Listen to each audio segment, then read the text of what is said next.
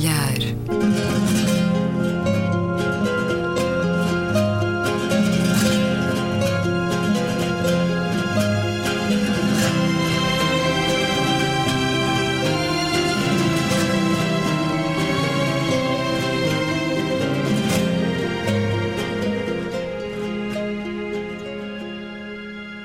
Bem-vindos a Um Certo Olhar. É uma conversa na Antena 2 com Luísa Schmidt, Gabriela Canavilhas, António Araújo e Luís Caetano.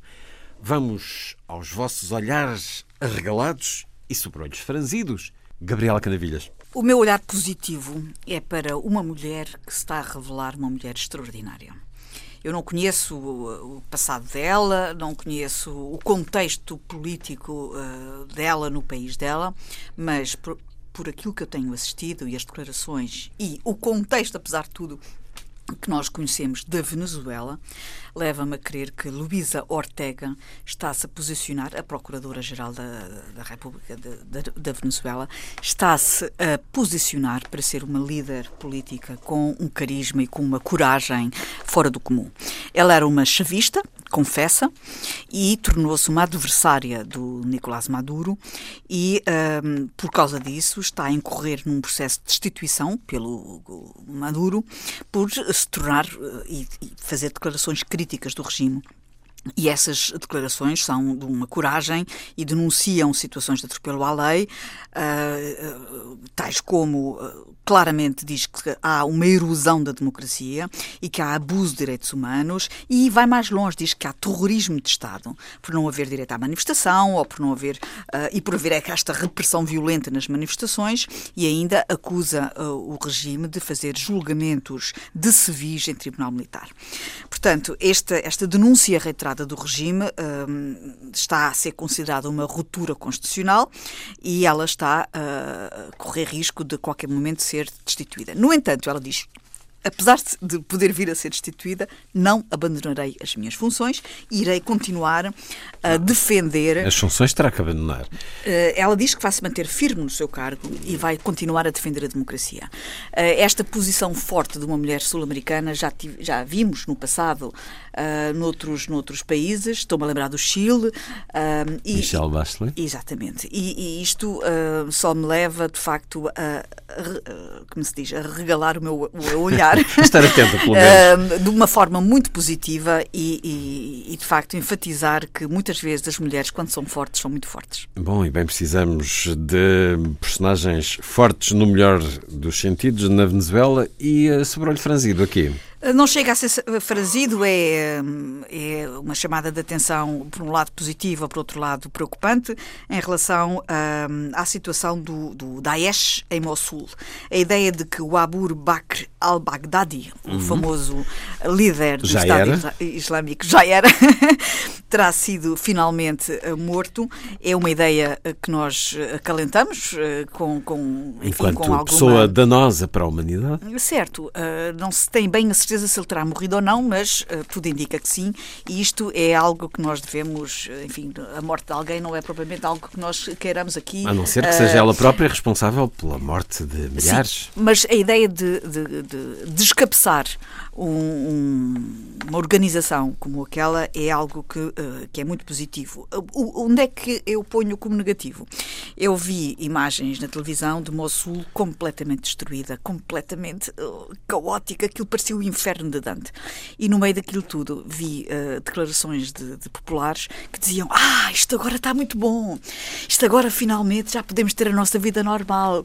Desgraçados no, no meio de uma cidade sem água, sem eletricidade, sem as coisas mais mínimas e com as crianças numa situação de fome. E apesar deste cenário dantesco, aqueles populares, apesar de tudo, viam um túnel de esperança à sua frente. Isto comoveu-me e tocou-me particularmente. Luísa Schmidt, os teus destaques dos últimos dias. Uh, bem, como olhar recalado positivo, uh, eu queria sublinhar a criação da nova Secretaria de Estado da Habitação. Eh, porque a questão da habitação ganhou uma centralidade na vida dos cidadãos e, e de facto recolocou-se como questão central os colossais interesses financeiros que o imobiliário mobiliza e, e, que passam desde os gabinetes de arquitetura, aos escritórios de advogados, aos bancos, portanto, e que estão de facto há, há, fundos financeiros internacionais que estão a comprar quarteirões inteiros, sobretudo nas, nas cidades de Lisboa e Porto, uh, e, e, isso é, é preocupante porque está ao mesmo tempo a levar à expulsão das populações do centro, porque houve uma lei anterior, portanto, do governo anterior, que o permitiu. Queres esclarecer melhor essa lei do governo anterior que permitiu que expulsassem pessoas do centro? A questão é esta: houve uma lei eh, que saiu, portanto, quando a Assunção Cristas, lá estou eu, mas realmente eh, muitas coisas vão dar eh, quando ela assumiu a pasta da, da, do, do, ambiente e que tinha a habitação também. essa lei foi uma lei que veio permitir, por um lado, com um aspecto positivo que foi atualizar as rendas, e isso uh, faz, fazia todo o sentido, mas ao mesmo tempo veio criar a possibilidade de as pessoas que não têm, as pessoas mais, com menos de 65 anos que não, têm não tinham capacidade para por exemplo, acompanhar comprar, o aumento. Acompanhar, não, é, não era o aumento da renda, porque o aumento da renda é feito em proporção àquilo que as pessoas, é ao salário das pessoas, ao tabelado. Mas, por exemplo, se havia um interesse de compra do edifício, se a pessoa não tem dinheiro para cobrir, e não tem, não é? A maior parte das pessoas que vivem em bairros de Lisboa, e o que é interessante de Lisboa é esta mistura, a mistura hum. social, não é?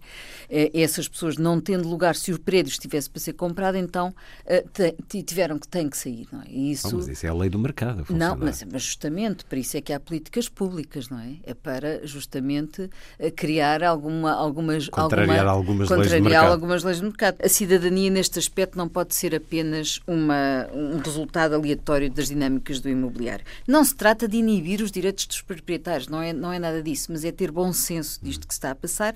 É preciso bom senso e, por isso, precisamos do Estado a intervir aqui de uma maneira mais racional para equilibrar este, estes aspectos. Eu concordo, mas por acaso acho que um dia uh, os governos ou o governo terá que encarar a necessidade de criar uma Secretaria de Estado para a terceira idade. Eu não sei qual é o nome que irá encontrar, mas tal como existe a Secretaria de Estado para a Juventude, concordo, tem que haver concordo. políticas específicas para a terceira idade. Tantas vezes falamos Porque a longevidade é, é, é, um sim, facto. Sim, sim. Cada vez mais os portugueses vão ter uma idade mais prolongada e em difíceis condições. E a qualidade tem que haver um, um, um, político uh, com uma pasta essencialmente dirigida a medidas específicas para, para os mais idosos. Que, aliás, uh, uh, também neste, deste ponto de vista, são afetados afetados com a habitação no centro claro, de Lisboa. Claro, claro. E nós mas temos, temos, temos um cruzam, Instituto cruzam uma série de matérias que afetam sim, sim. os idosos de uma forma temos particular. O, mas aqui temos também pessoas mais novas, portanto, a serem afetadas por esta situação uh, da habitação no centro de Lisboa, e nos,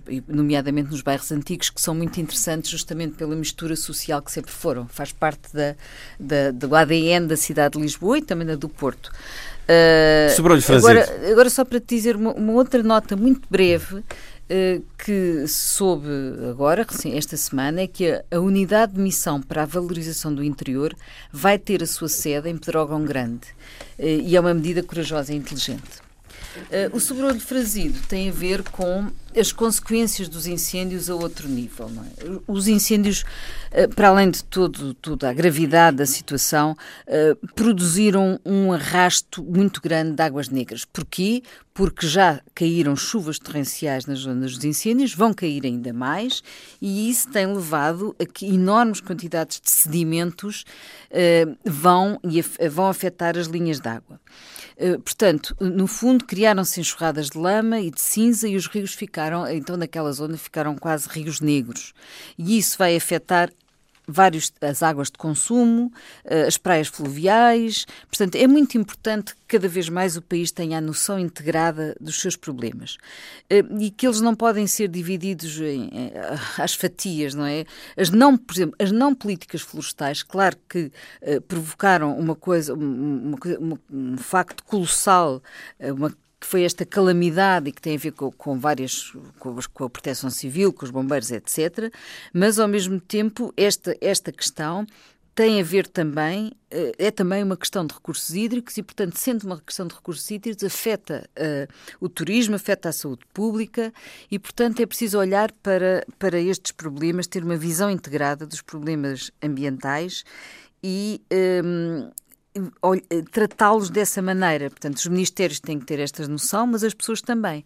E se, se os cidadãos se mexerem, os ministros também uh, agem de outra forma. António Araújo, olhar arregalado e sobrolho franzido aqui esta semana. O olhar arregalado, acho que a queda de Mossul, sem prejuízo daquilo que disse a Gabriela, da destruição, eu penso que acaba por ser quase inevitável. Quanto à morte do líder do Daesh, ainda é um bocadinho prematura como diria o Mark Twain, diferentes confirmações. ouvi que uh, os norte-americanos, a administração norte-americana, ou pelo menos os serviços de intelligence norte-americanos, ainda não davam como confirmada a morte do líder do Daesh e, portanto, vamos abstrair dessa questão. Agora, a queda em si de Mossul e o enfraquecimento do Estado Islâmico, sem, ou do Daesh, como lhe queiram chamar, sem que isso signifique, ao contrário do que também ouvi na rádio um norte-americano ou inglês a falar, quase proclamando o fim do Estado Islâmico. Acho é que também tudo é muito prematuro, até pelas reações que tudo isto pode provocar, mas a queda em si de Mossul é talvez dos factos mais positivos já de, que podemos assinalar, não só nesta semana, mas quisermos até quase este, este ano, não é? Portanto, o enfraquecimento. Exatamente. É, o, o enfraquecimimento é muito. Do, do, tudo o que seja enfraquecimento do Daesh, acho que é positivo para, para todos nós. Quanto a notícias negativas ou notícias que merecem um sobrolho franzido, realmente eu não posso deixar de referir, uh, uh, uh, digamos, o deslocamento ou desprendimento desta plataforma no, no, do, no, do iceberg, que é na, na Antártida, que é mais do dobro do tamanho do Luxemburgo e, portanto, isto dá, sabe que o Luxemburgo não é muito grande, mas enfim, isto dá-nos um pouco... uma comparação que é do tamanho do Algarve. Isto dá-nos uma dimensão do que está em causa. Eu, por acaso, e peço desculpa de referir um livro, surgiu agora um livro curioso e interessante da Isabel Lucas, Viagem ao Sonho Americano, em que ela vai relatando as Excelentes entrevistas que fez a escritores norte-americanos. E um dos capítulos é sobre o Alasca. E onde ela vê desprendimentos também, não desta dimensão, mas vê os efeitos do aquecimento global visíveis. E, visíveis e, e, muito palpáveis, sendo paradoxal, e ela deixa, não deixa de assinalar isso, que aquele era o estado da, da senhora Sarah Palin, que negava a existência de alterações climáticas quando elas estavam ela, ali. De certeza tem outra justificação. Até Nosso Senhor pode ser uma justificação. Exato. Era o drill, baby drill, não é? Por outro lado, num, uh, um estudo saído esta semana no Proceedings of the National Academy of Science, uh, a declaração da extinção em massa dos animais.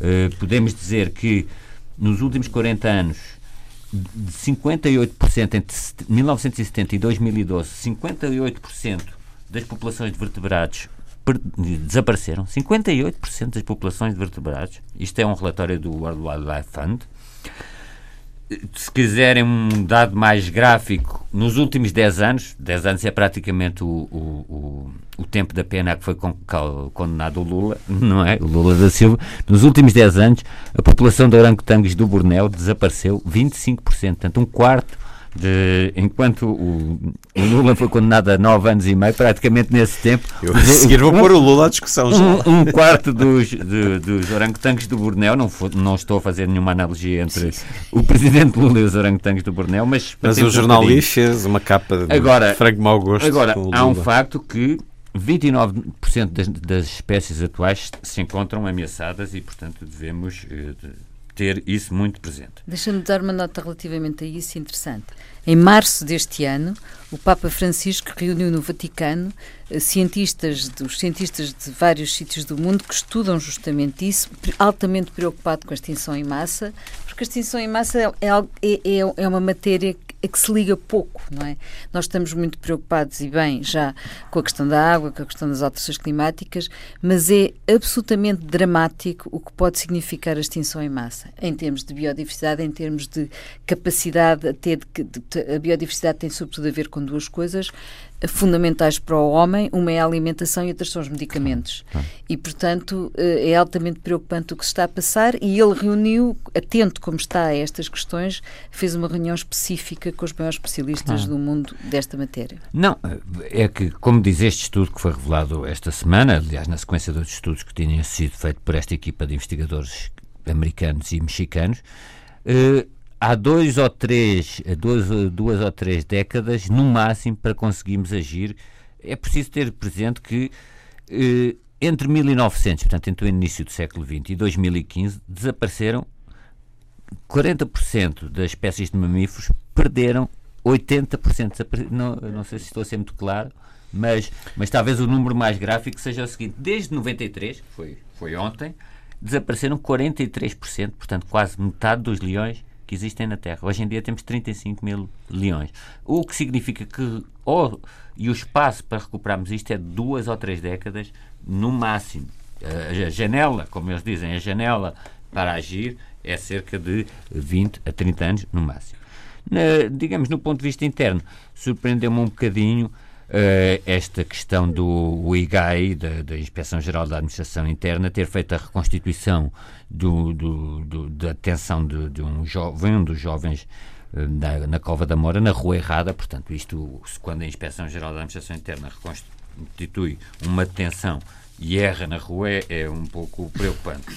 Por outro lado, eh, o facto de se dizer que as conclusões sobre já passou um mês sobre a tragédia de droga, não é? O facto de dizer que as conclusões só podem só chegar no outono, isto é, é foi constituída uma equipa de avaliação técnica independente, por uma proposta do PSD, ainda não reuniu, até, até hoje, e portanto acho que, eh, até por eh, homenagem às vítimas, não deveria haver um atraso muito grande. Eu sei que é um trabalho complexo, mas, por exemplo, alguns jornais referem a dificuldade das agendas dos membros dessa comissão, devido ao verão.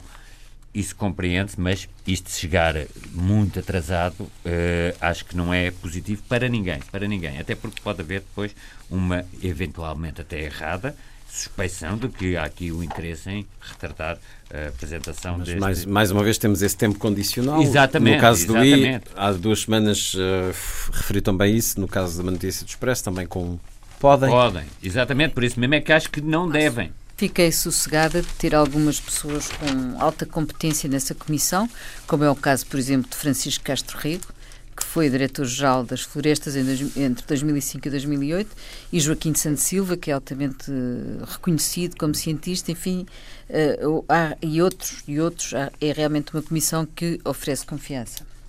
A propósito de tempos verbais, em títulos de jornais, também destaques meus esta semana. Voltando a um assunto que me é caro, a página do Facebook Os Truques da Imprensa Portuguesa, ponto positivo, é um excelente contributo para a exigência de um jornalismo digno e com qualidade no nosso país. Diariamente denunciam a mentira, a manipulação, a falta de ética e de vergonha, ou tão só o erro, não deixando de apontar também casos positivos. É uma página com diferentes contributos cujos autores preferiam manter o anonimato não deixando de se exporem e se apresentarem pessoalmente em algumas entrevistas, mas preferindo resguardar a identidade. Ora, eis que esta semana o diretor adjunto do público, Diogo Queiroz de Andrade, no seu Facebook pessoal, revelou o nome dos dois responsáveis pelo truques da imprensa portuguesa e revelou também muitos pormenores das suas vidas pessoais e profissionais. Como se de criminosos se tratassem, escreveu ele, o diretor adjunto do público, os truques são a fachada odiosa de um discurso populista e demagógico que quer desvalorizar a credibilidade da imprensa para proteger uma certa esquerda no poder. Este post de Diogo Queiroz de Andrade diz muito sobre o subdiretor do público. Já Ricardo Costa tinha há alguns meses chamado cobardes anónimos aos que fazem os truques da imprensa portuguesa, esquecendo-se que a secção gente do Jornal do Expresso é também anónima e tem alvos políticos reiterados e ainda recentemente teve de admitir que tinha faltado à verdade. Ora, quem denuncia o mau jornalismo está a dar o melhor contributo para a sua qualidade, mas há disto. O jornalismo não gosta de ser criticado. O António falou aí do Lula. Querem comentar? Nós costumamos dizer, bom, só quando a justiça age é que podemos opinar sobre as coisas. Lula foi condenado a nove anos de prisão. Isto convenceu-vos da culpabilidade? estive a ver uh, a imprensa brasileira Uh, e, e, tentei perceber que fundamentação é que havia para esta, para esta condenação.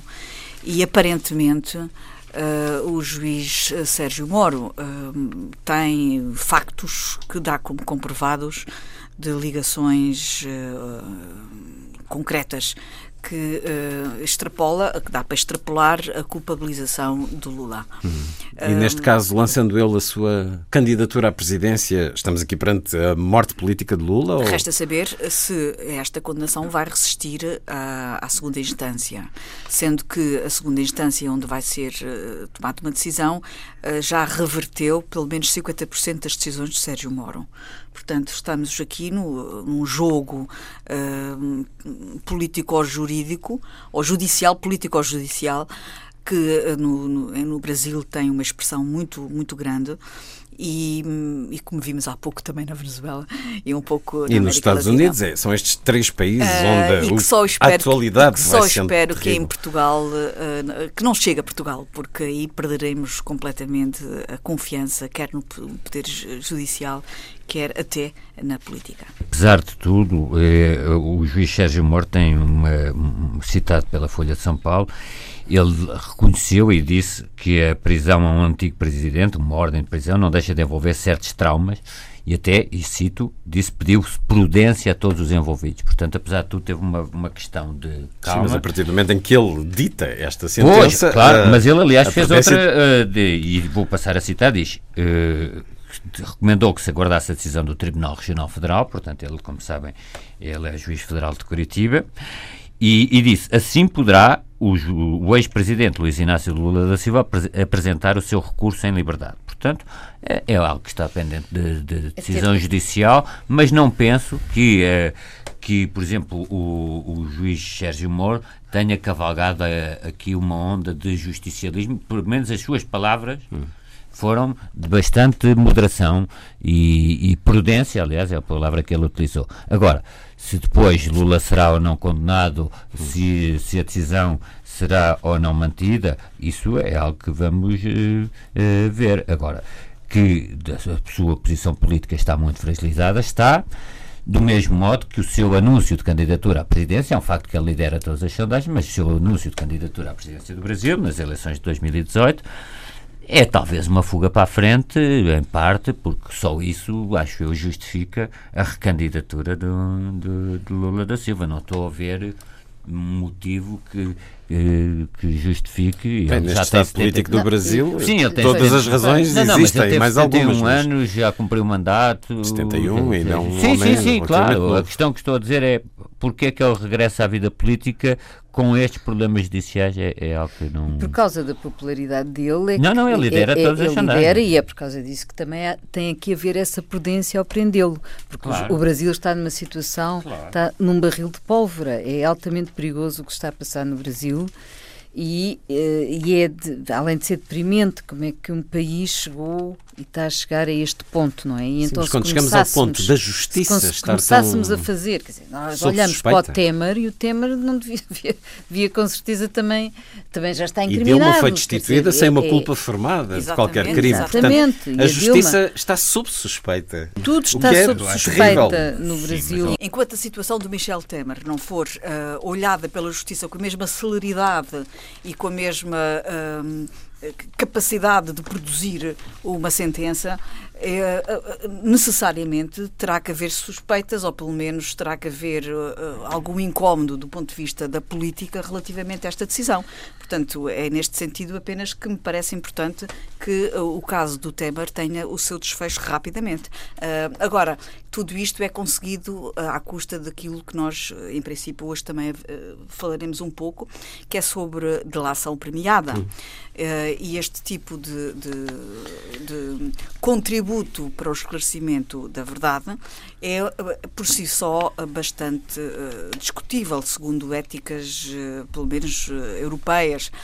e nós temos sobre esta matéria, eu tenho sobre esta matéria muitas dúvidas sobre essa metodologia e os resultados que pode apontar. Então, seguimos não para a delação premiada, que tem o seu campo jurídico concreto, mas estejam à vontade para seguir por aí se entenderem. É algo que vai sendo discutido no nosso país. Existe no Brasil. Para esta semana tínhamos proposto algo substancialmente diferente, que é a denúncia anónima. A Autoridade da Concorrência lançou um portal de denúncias anónimas, uma notícia do público da autoria de Luís Vila Lobos, de 5 de junho, Neste programa citamos a autoria dos textos. A Autoridade da Concorrência disponibilizou um portal de denúncias que podem ser anónimas. Este portal serve para facilitar a denúncia de ilícitos de concorrência, nomeadamente os que afetem o bem-estar dos consumidores. Entre as denúncias podem estar casos de problemas contratuais ao consumo, práticas comerciais abusivas, corrupção, publicidade enganosa, vendas com prejuízo, recusa de fornecimento ou cartéis. Também em março, a Comissão Europeia lançou um novo instrumento que permite alertar de forma anónima para a existência de cartéis secretos e outras infrações às regras no domínio antitrust, antimonopólio. Bruxelas disse que este instrumento protege o anonimato dos denunciantes através de um sistema de mensagens encriptadas, especificamente concebido para este tipo de comunicações. No país e na União Europeia, esta aposta então na denúncia anónima e o que vos pedi foi o vosso olhar, a vossa opinião sobre as queixas anónimas que têm agora este estímulo institucional em Portugal e na União Europeia, se é a melhor estratégia, se não há aqui riscos elevados para o próprio funcionamento destes serviços que correm o risco de receber uh, denúncias falsas num número uh, impossível de investigar adequadamente. Luísa Schmidt. Tenho uma, uma atitude ambivalente a denúncia anónima, de facto, parece pode ser perigosa e pode criar mais ruído do que esclarecimento, muitas vezes. Mas deve haver mecanismos de proteção de identidade de quem, com de muito boa fé e com risco pessoal até de represálias, eh, contribui para a segurança pública e para o bem comum através eh, de uma denúncia de algo que, esteja, de que esteja por dentro e que esteja claramente a prejudicar o que é o interesse público. E nós sabemos que hoje em dia há uma capacidade de, de informação criptada, uh, escritórios de advocacia altamente especializados nestas matérias, que levam a que efetivamente possamos ser uh, lesados como coletivo uh, através deste, da cartelização e de outras, e de outras matérias uh, desta natureza. Mas eu acho que este é daqueles casos em que uh, a, entidade que recebe a denúncia tem que ter uma enorme responsabilidade e tem que ter lá dentro um conjunto de pessoas altamente bem formadas e bem preparadas. Uh, portanto, não é, não é um cargo para carapaus de corrida, não é? Quem vai receber estas, estas denúncias uh, tem que ser pessoas com um, referências morais muito hum. sólidas. Portanto, tem que ser morais e técnicas. senadores. E não é? numerosas. Numerado, porque sim, técnica, uma investigação sim, ou uma denúncia não é então, uma coisa é que se faz por então, computador então, numa hora. É isso que eu estou a dizer. À partida Uh, a partir destas pessoas, estas pessoas que vão receber estas denúncias têm um pouco o estatuto universal do árbitro, que é não podem ser postos em xeque, mas têm que ser altamente respeitados.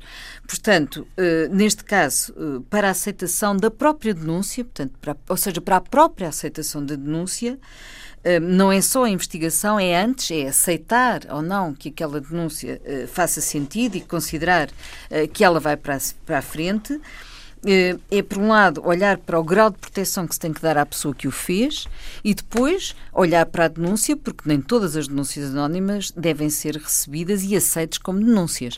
Por exemplo, esta semana. Um, não é denúncia, mas a, a, Autoridade da Concorrência, da sua, sua presidenta, a Margarida Matos Rosa, uh, lançou uma investigação sobre o setor dos seguros, com, com, sobre o qual há suspeita de indícios de cartel. Uh, e, e, portanto, percebe-se. Há uma coisa que eu acho que se está a perceber neste momento: é que a autoridade da concorrência está mais ativa e mais atenta. Talvez até por influência europeia, influência externa, mas na verdade uh, uh, tem-se sentido aqui maior atenção. Agora, é sempre preciso cuidado com as denúncias anónimas. Seja na, na sua validade, seja, como eu dizia também, depois na proteção às pessoas que, que fazem essa denúncia e na, cons, na, na consistência dessa denúncia.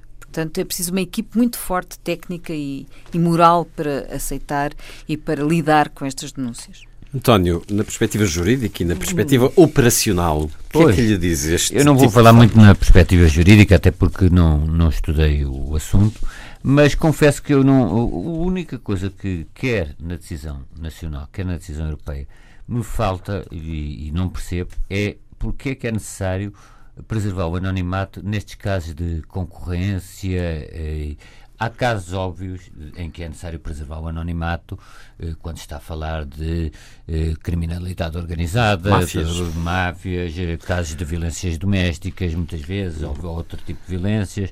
Agora, não percebo, dado os riscos que existem, por um lado, de isto potenciar uh, outras empresas, de a concorrência passar a ser uma concorrência feita através de denúncias.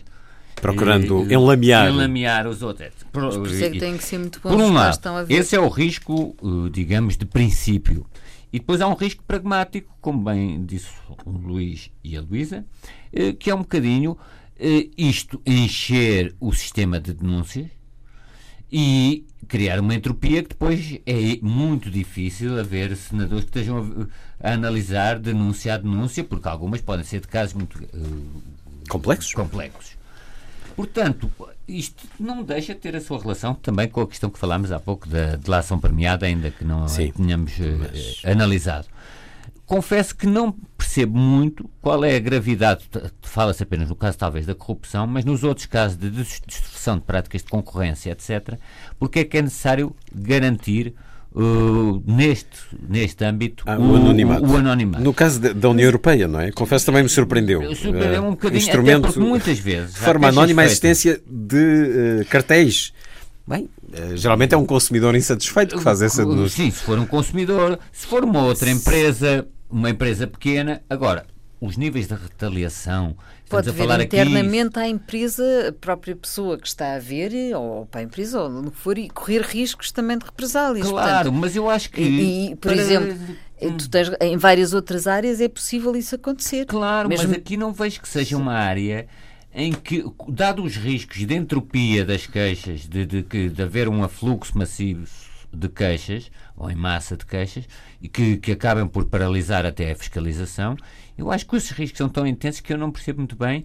Eu acho é que se de cada português sair o justiceiro que tem em si. Oh, oh. Ah, claro. Somos 10 milhões Não e controlado mais, pelos isto, princípios de presunção de inocência. Muito e pela, invejas e é, mais coisas. E pela não, Aliás, pela não inversão do ónus da prova, liberta-se o monstro. Não liberta-se o monstro. isso não é não, qualquer claro, pessoa, não é qualquer Mas já, já existe. Destas, eu, não, não é? mas eu sei que tanto no fisco, tanto no fisco como na polícia judiciária são recebidas queixas era anónimas isso, diariamente e são disse. investigadas. E alguns dos principais processos, alguns dos principais processos uh, judiciais em Portugal tiveram muitos deles tiveram início com uma queixa anónima, com uma carta anónima, estou-me a lembrar do Freeport e outros assim. Portanto, há muitas, há, há, e além disso... Mas isso é uma prática já corrente. E isso tanto, tanto com veracidade como com falsidade. Exatamente. Agora, eh, não sei se sabem que existe um portal uh, no Ministério da Administração Interna chamado Queixa Eletrónica e permite qualquer pessoa uh, proceder a queixas de, de âmbito de ofensas à integridade física, violência doméstica, maus tratos, tráfico de pessoas, lenocínio, furto, roubo, dano, burla, etc., poluição, auxílio à imigração, angariação de mão de obra ilegal, casamento de conveniência, enfim, uma série de coisas. Uh, mas obriga. Essa de alguém se queixar de casamentos de conveniência. mas obriga, obriga a, a, a, a quem faz a queixa registar a sua identidade. Agora, sim, porque é que. Público, Gabriel, há dois tipos de crimes, peço desculpa. Sim, sim. Público, semipúblico e particular, não é? O crime público e o crime semipúblico, mas sobretudo o crime público, é que basta o Ministério Público tomar conhecimento, e, os crimes claro. mais graves são todos públicos, inclusivamente houve a publicização da, até da violência doméstica, portanto, naquilo que é a criminalidade considerada mais grave, já em si, basta o Ministério Público ter a notícia. E ainda bem. De, claro. Ainda bem, Agora, essa a proposta. doméstica foi importantíssimo ter-se conseguido claro, criminalizar claro. dessa maneira. Agora, essa proposta evidencia algo uh, que está um bocadinho subjacente, mas que importa aqui sublinhar. Significa que as pessoas têm medo de retaliação. Claro. Uh, a necessidade de haver o anonimato pressupõe que há consequências pelo não anonimato. Eu acho que esse aqui é o problema. Uma sociedade uh, que precisa de se proteger no anonimato para fazer denúncias de matérias que são ilegais e que prejudicam o bem-estar e, e, a sã convivência entre os cidadãos, uh, por causa de retaliações, é uma sociedade que uh, precisa de se preocupar um bocadinho. esta coisa de que as pessoas podem e que as instituições podem retaliar quem denuncia. Mas preocupa isso, é, mas a mim isso acontece há muito tempo. Eu, por exemplo, até na minha vida mas não é um, mas não é um sinal de sanidade ambiente, civilizacional. Não é, não mas, é. Tens, tenho exemplos na, que, do, na minha, no meu trabalho jornalístico de pessoas que falaram sobre ilegalidades cometidas em, em, em parques naturais que acabaram por ter que sair e acabaram por ser postos fora. Portanto, mas é evidente não é que há represálias. Não é esta, não, mas, eu percebo, mas, por exemplo, eu, que haja anonimato em questões laborais. Mas, oh, oh, oh, oh, António, eu não estava a falar neste âmbito. Eu estava a falar agora já no âmbito, naquilo que a Gabriela estava a dizer, claro. que era, em geral, nós sabemos que existem, existem represálias e retaliações muito pesadas e muito uh, graves, até para as pessoas que estão, que deveriam, em princípio, são os funcionários públicos, que estão, em primeiro lugar, ao serviço do público e não de, dos seus Mas chefes, não é? É esse o aspecto Por que eu estava aqui a jurídicas até. particularmente negativo, é a consciência de que existem represálias e que elas ocorrem quando há queixas. Isto é terrível. Nós sabemos muitas vezes como as próprias testemunhas num tribunal também uh, uh, têm que comparecer várias vezes, portanto até o incómodo às vezes de se juntarem à investigação, de serem parte integrante e chamada muitas vezes para prestar depoimento pode uh, intimidar alguém? No fundo, a denúncia é um arte de cidadania, quer dizer, quando há uma denúncia de uma, de uma, uma matéria, uh, e é um bocadinho, e é ser. muito diferente da questão da delação premiada, porque aquilo que nos incomoda na delação premiada é o prémio, precisamente. É a ideia de que, de que há uma recompensa. E isso pode é, falsear. Que lembra o tempo da Santa Inquisição, da PID. Não, não a, a ideia da denúncia com prémio associada. A denúncia com prémio associado é algo algo que me uh, repugna. E, e repugna-me uh, também que haja na nossa sociedade uh, gente que a defenda, nomeadamente a Associação dos Juízes e Magistrados Portugueses, a ex-ministra da, da, Justiça Paula Teixeira da Cruz e muitos outros. A ideia de que é uma forma de lhes facilitar a vida na investigação e isto à custa de um direito da integridade do bom nome de quem está a ser denunciado. A Gabriela está a entrar com outro não, tema, mas, mas entramos na delação premiada só para dizer uma coisa. O nosso processo penal, o nosso sistema de processo penal, já prevê formas de colaboração dos arguídos com, com a justiça. Amenizar penas. Exatamente, e o plea bargaining, portanto, isso acontece muito nos Estados Unidos. Uh, e, e, sobretudo nos Estados Unidos, é que há muita negociação de pena que não é muito diferente destas questões da, da, da delação premiada. premiada.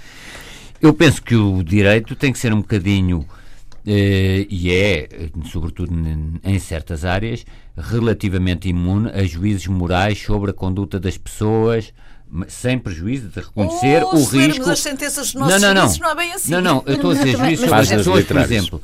O direito fiscal é uma questão muito discutida no direito fiscal se devem ser tributadas atividades que são ilícitas para outros ramos do direito. Que podem ser ilícitas, Específico. ou jogos, jogo clandestino, ou prostituição, se fosse ilícita, e coisas do género, que serem tributadas, portanto, para efeitos fiscais não são ilícitas, para outros efeitos são ilícitos. Mas isto para dizer só que a questão da delação premiada, o caso do Brasil talvez seja notório, é da mesma maneira que aqui vimos. Eu não estou a defender, não, não tenho uma, uma opinião firme sobre isto, mas da mesma maneira que aqui vimos que, se calhar, só através do anonimato ou é que algumas queixas são feitas, se calhar em caso de criminalidade muito complexa e de associações criminosas, etc., a delação premiada pode favorecer, por exemplo, fala-se muito neste caso das operações Lava Jato, é possível que o Lula agora incrimine outro género de outras pessoas e que isso aumente até o, o número de, de, de, de investigados. Portanto, eu não tenho nenhuma juízo condenatório contra disso, a delação premiada em si. Disso, se ele incriminar outras pessoas e, e, ganhar com isso o abatimento na pena, sim, ou não sim, sim, mas é isso. Acha, acha bem? Então, eu, eu acho bem no sentido Entre... em que e, e, pode-se dizer que é premiar os bufos, para utilizar uma expressão, ou, ou aqueles que têm um comportamento de. Mas isso, arrependidos. Arrependidos, arrependidos já, que... já existe já no nosso sistema. Ou seja, cometeram o mesmo crime, mas como são os primeiros a avançar com não, a não, denúncia, baixa-lhes as penas. Mas na realidade podem estar arrependidos. Eu acho que há prós e contras. Eu também não tenho uma posição definitiva não de, tenho uma de, posição de, em relação a esse assunto. sobre isso. Aliás, porque o nosso sistema já consegue. Geralmente. Nós, nosso sistema já consegue, mas na Alemanha, por exemplo, Uh, a questão dos submarinos, portanto, e o facto deles terem uh, ter havido, não é, delação premiada no caso dos submarinos vendidos a Portugal, Uh, o, que depois não levou foi eles a, a, a dizerem, a poderem dizer a investigação a Portugal, porque eles aí não podem uh, Mas nos casos de corrupção além, quase sempre abacentam muito na delação isto premiada. só me faz lembrar claro, aquele é empresário muito lá, rico que fez a delação a Michel Temer Uh, depois de ter andado anos a subornar uh, várias pessoas, amando alegadamente do Temer, uh, e que faz a delação e a seguir vai para Miami ou para a Flórida, podre de rico, tendo ele sido o agente corruptor não é? Tendo sido o agente corruptor. Portanto, isto incomoda-me, confesso. É uma ideia claro. estranha. Está bem, mas por isso é que é, é, preciso, é, uma, é uma realidade muito complexa. Que tem que, tem que se ver qual é o prémio que se dá. O prémio pode não ser e para a Flórida, e para a Flórida não é? Pode também ter pena, como pois, deveria ter tido. Exato, é? exato. Claro. Ora, a partir de um artigo de opinião recente no Diário de Notícias, assinado por Ricardo Simões Ferreira, mas poderia aqui chamar muitos outros artigos nos últimos anos, Pergunto-vos esta semana se vos incomoda o rasto de informação que deixamos no mundo tecnológico, a vasta privacidade que as empresas dominantes como o Google e o Facebook conhecem de nós.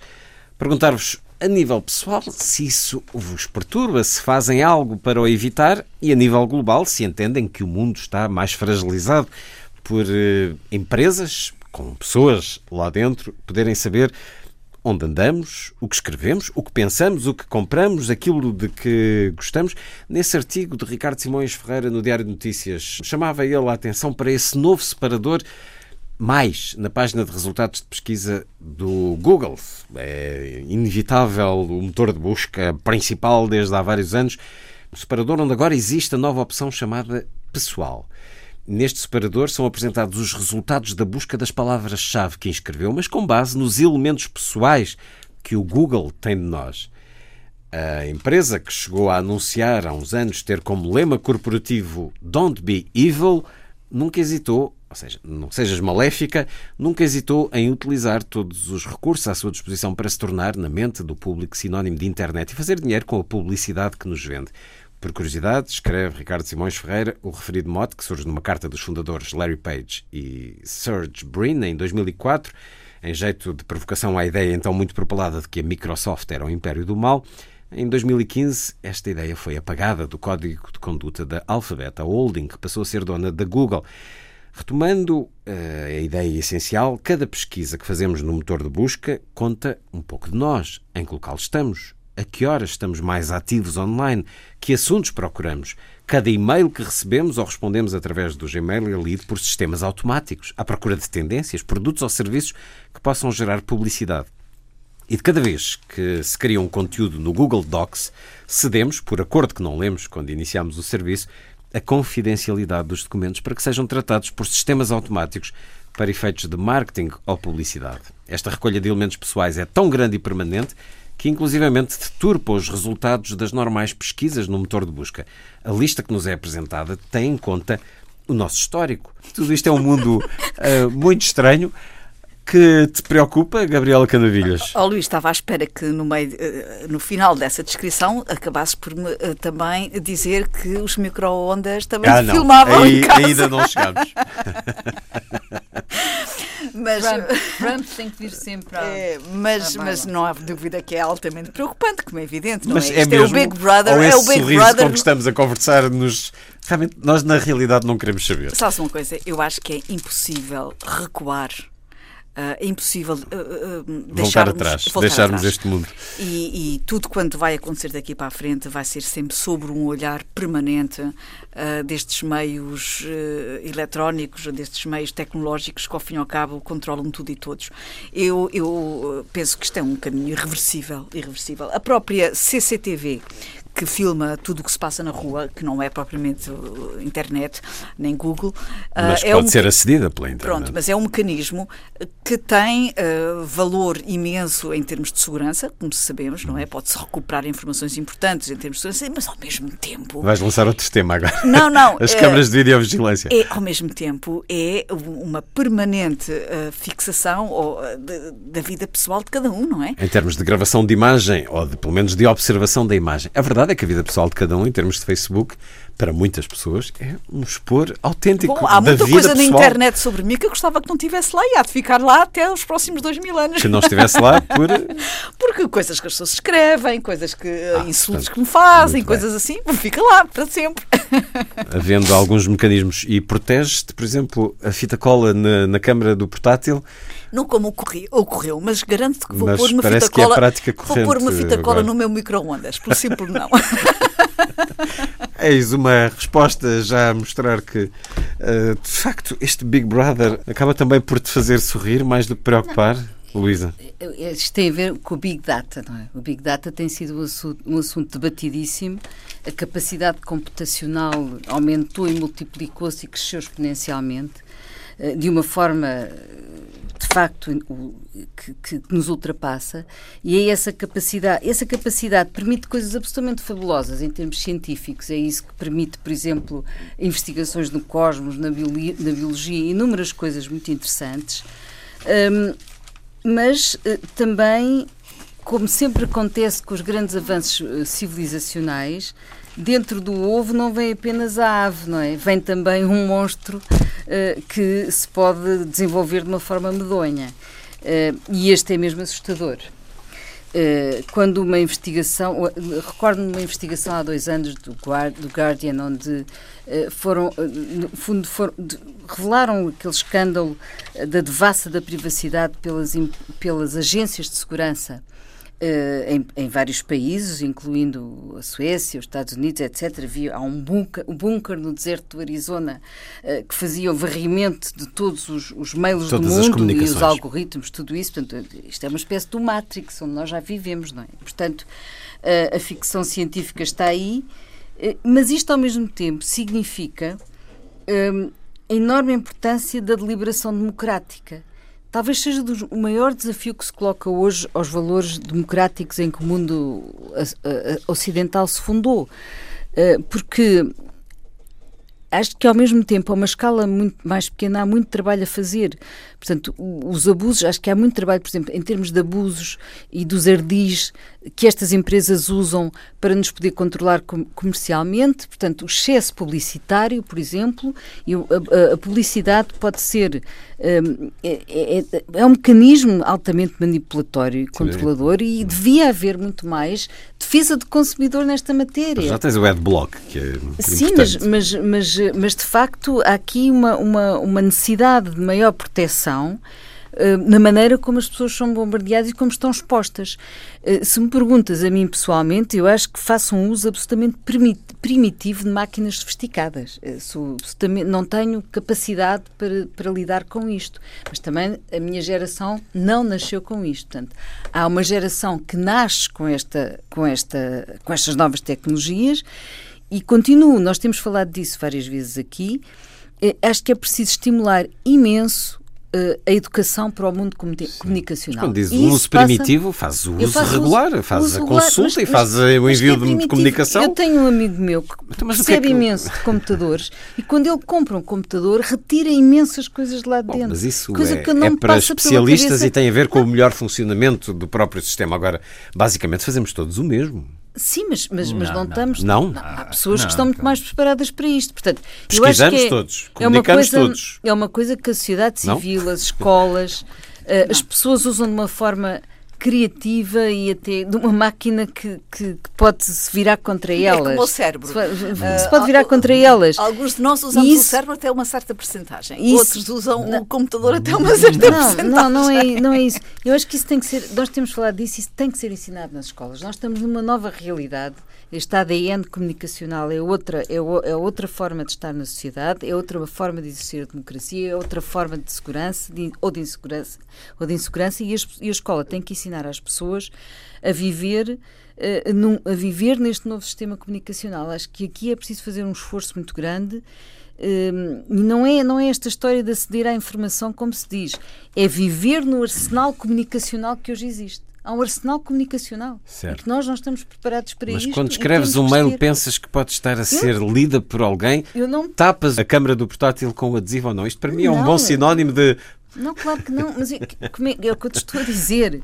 eu faço um uso primitivo destas máquinas sofisticadas, eu completamente tenho, tenho dificuldade elementar. em entender essa, sou, não, essa sou, forma. Sou, não, não tenho qualquer cuidado, quer dizer, sou completamente ah, elementar. Portanto, despreocupado.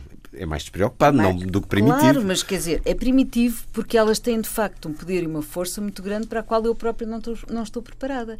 E, portanto, Uh, acho que é preciso um, um, empowerment do cidadão, tem que ser uh, empoderado e isto é uma questão que... de cidadania muito importante no, no, no nosso e de, e de leis, não? Ninguém fala em leis, leis que também, nos protejam? Disse, a questão da publicidade, a questão da defesa do consumidor. Não, e, e o uso incorreto do material privado, a informação claro, privada que nos é claro. retirada? Ou porventura alguém, na última temporada do House of Cards, a forma como alguém na NSA consegue ir eh, ouvir-nos, as chamadas, ou ouvir claro é- através de uma câmara de vídeo que estamos a fazer. Tudo isso tem é que ter uma punição altíssima para prevenir. António Araújo. Recordo, oh, oh, a Google ainda esta semana ganhou uma ação. E perdeu é outras. Eu sei, eu sei, mas é só para dizer, não, não, não vou querer ser o defensor da Google, longe de mim, mas eh, eu acho que esta demonização que começou primeiro com a Microsoft e depois com a Google, serve muito até para criar uma cortina de fumo sobre os verdadeiros problemas e, portanto, é, é estas visões muito da House of Cards de irem lá. Isso não, isso não é o verdadeiro Qual problema. É o, quais são os problemas, então? O primeiro problema, na minha opinião, é aquele que já muito batido, é o direito a ser esquecido. A pessoa quer sair da internet. Quem entra na internet não sai. Nunca sai, mesmo que fuja para. Mas foi criada essa salvaguarda que se tenta. Com os fins do Alasca, não sai. A segunda eh, problema, já aqui foi referido, e já estamos a dar testemunhos pessoais, eu uma vez estava num computador a ver, creio que hotéis em Varsóvia, e depois fui para outro computador fisicamente diferente, sem nenhuma ligação em rede, e assim que ligo o computador, aparecem anúncios de hotéis em Varsóvia. E pergunto a um informático, e eu digo, isto são computadores diferentes, tem algum Gmail? Tem. Claro. Basta a pessoa ter um Gmail, mesmo computador. Mas somos informados que aquilo portanto, está sincronizado. Isso é que é o problema. E, portanto, em vez de andarmos com a ideia de que alguém na NSA vai ouvir as nossas desinteressantes conversas, porque mesmo questões sobre... Não é bem assim. Não, o, risco, o António trabalha risco... num lugar que tem um não, sistema não, encriptado, creio eu, risco, a Presidência risco, da República. O risco é para todos os cidadãos a informação pessoal ser agregada não é saberem o que é que a Luísa, ou a Gabriela, ou o António ou o Luís fazem. É todos way, nós ser, ser, ser, tudo agregado sim, sim. e depois isso servir para determinados algoritmos sim, serem criados para conformar. Isso é que é perigoso e por isso é que é necessária a literacia. Nos no, sobretudo nos nossos filhos, nas gerações mais novas, nós já sabemos que queremos ir a Varsóvia ou não queremos ir a Varsóvia, preferimos ir a Assis ou não.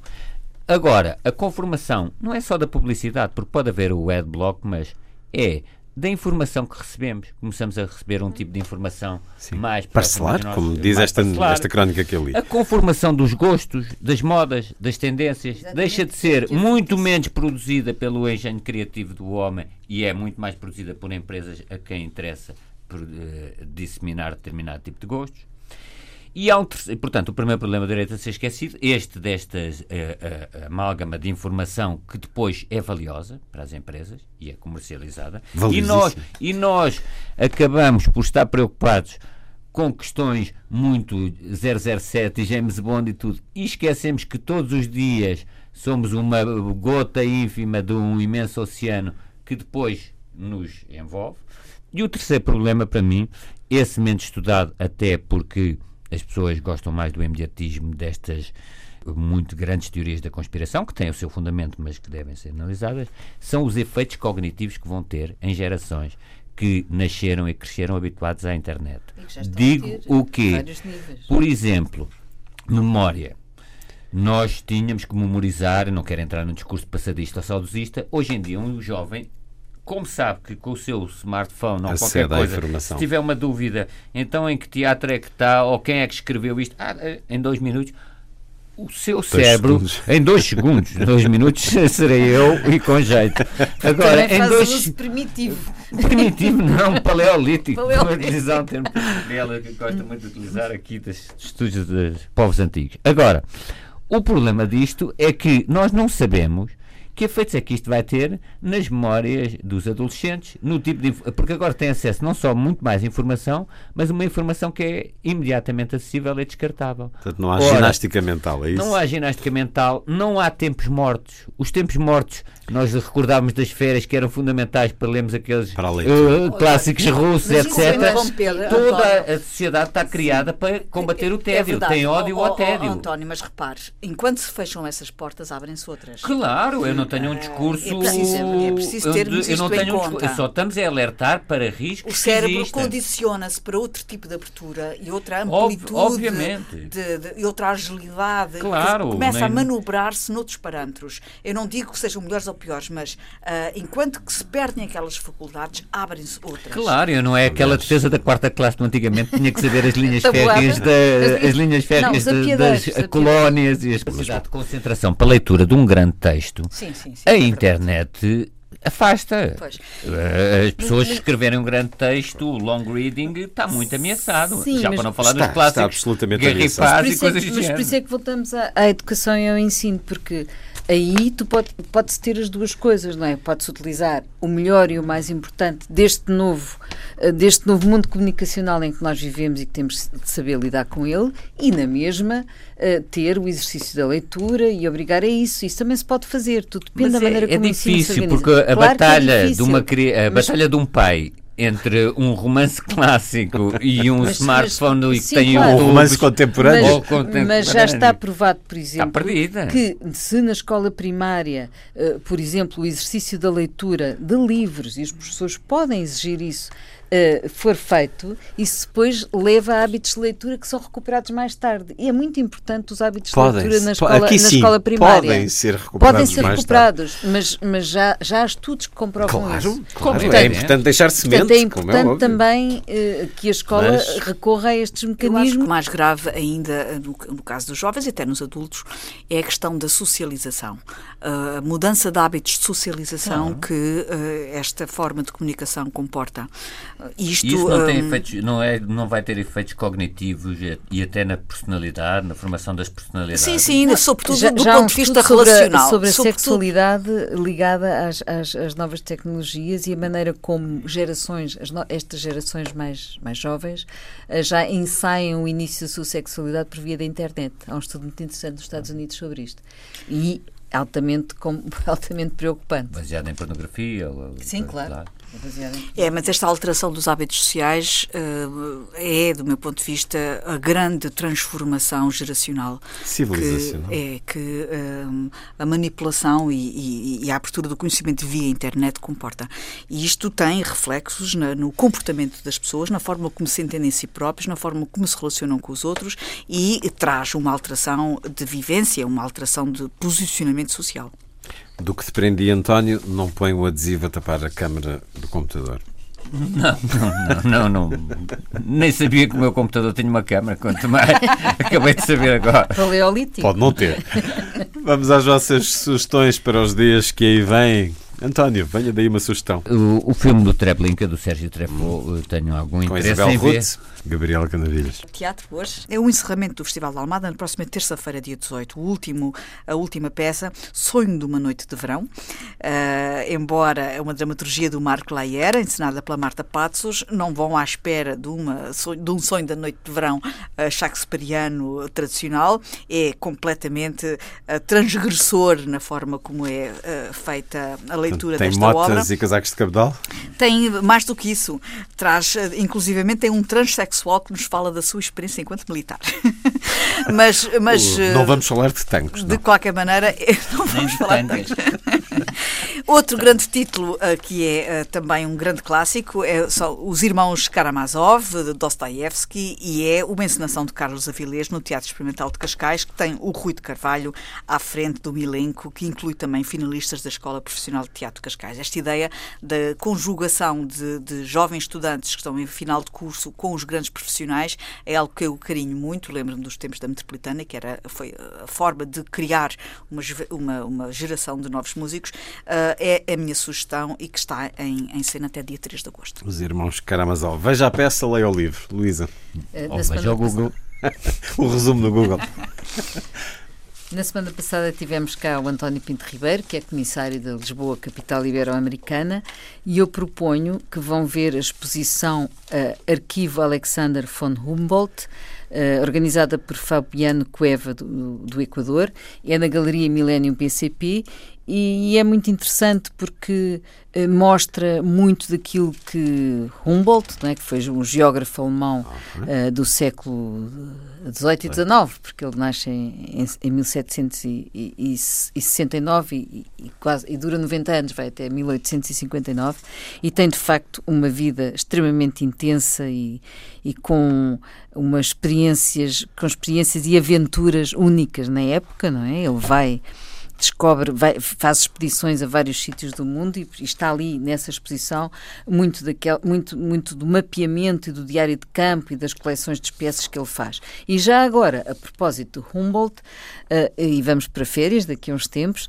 leiam A Invenção da Natureza, As Aventuras de Alexander von Humboldt, uh, de Andrea Wolff, que é um livro também sobre ele, desse, esse grande cientista uh, que foi também um, um aventureiro e que uh, fez, tem uma vida intensíssima e, e, que ainda hoje é extremamente marcante na maneira como olhamos para a natureza e para a ciência da natureza. Foi um certo olhar. Uma conversa com Gabriela Canavilhas, Luísa Schmidt, António Araújo e Luís Caetano. Assim, os desejos de uma excelente semana.